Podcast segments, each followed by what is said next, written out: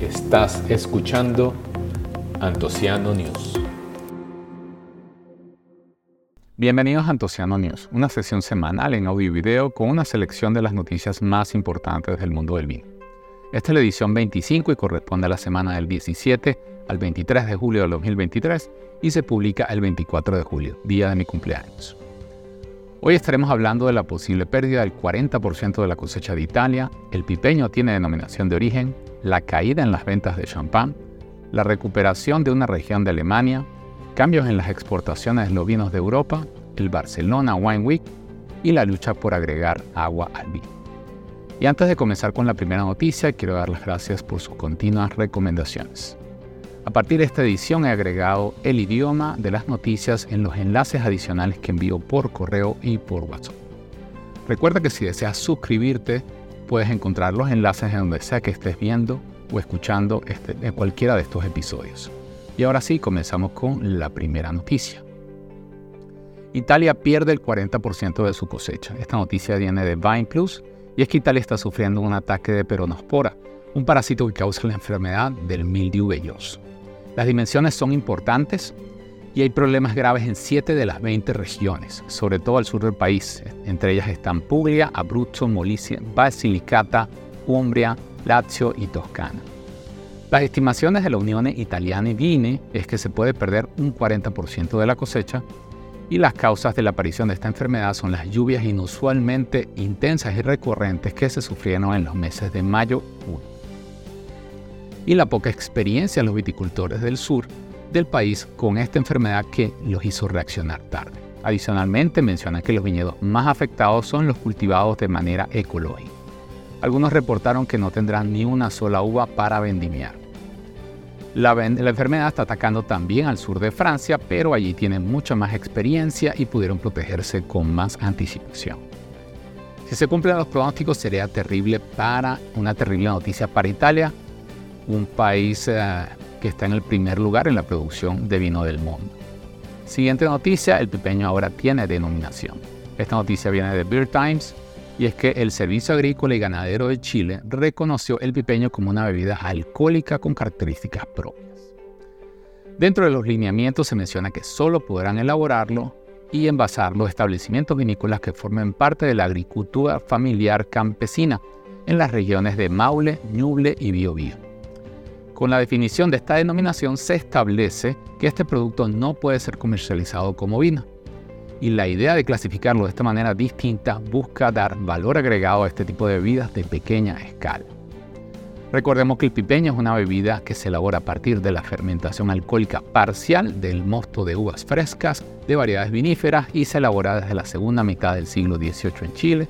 Las variedades más utilizadas son la moscatel de Alejandría, la uva país y su nombre proviene por la utilización de pipas de raulí, que es un árbol que se encuentra en Chile y Argentina.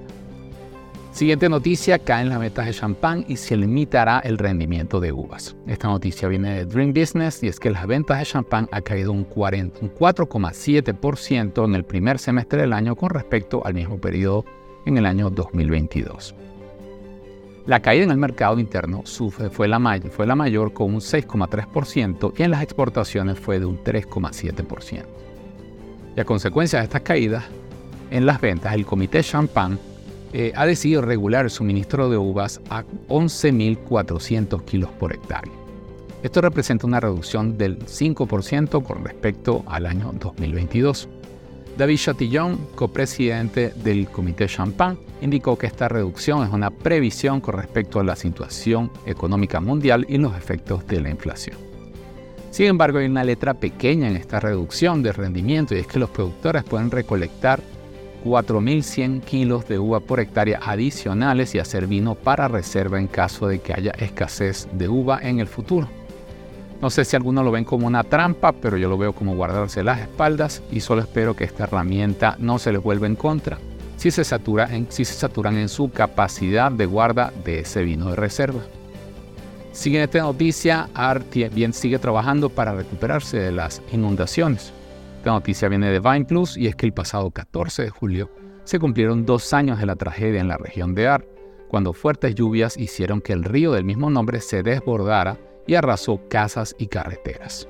Fallecieron 130 personas y todos los viñedos fueron dañados o incluso destruidos. También bodegas incluyendo barricas, botellas y maquinarias. Solo 5 bodegas de 46 se salvaron y las pérdidas materiales se contabilizaron en 200 millones de euros. Afortunadamente las viñas se mantuvieron en sus lugares y las fuerzas de sus raíces resistieron.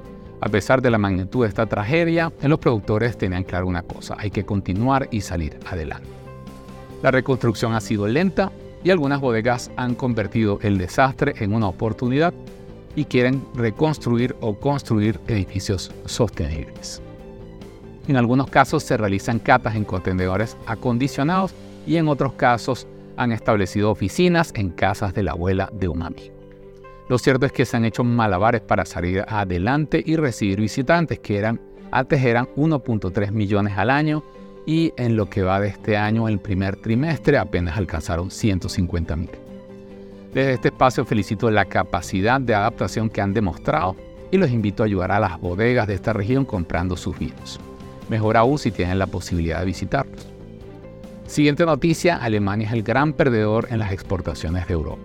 Esta noticia viene de Harper's y siguiendo un poco con Alemania, Owen Science, en alianza con Eurostat, han publicado eh, tendencias más recientes de exportaciones de vinos en la Unión Europea.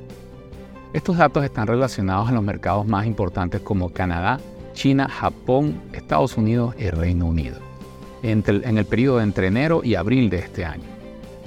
Comparando con el mismo periodo en el año 2022, a modo global hay una reducción muy pequeña del 1% en valor, pero una reducción importante del volumen del 11%. Si vamos a los cambios por países, Grecia y Hungría tuvieron un crecimiento importante de valor, en especial en Canadá, Japón y Reino Unido. Por ejemplo, Hungría aumentó un 54% en Japón y un 23% en el Reino Unido.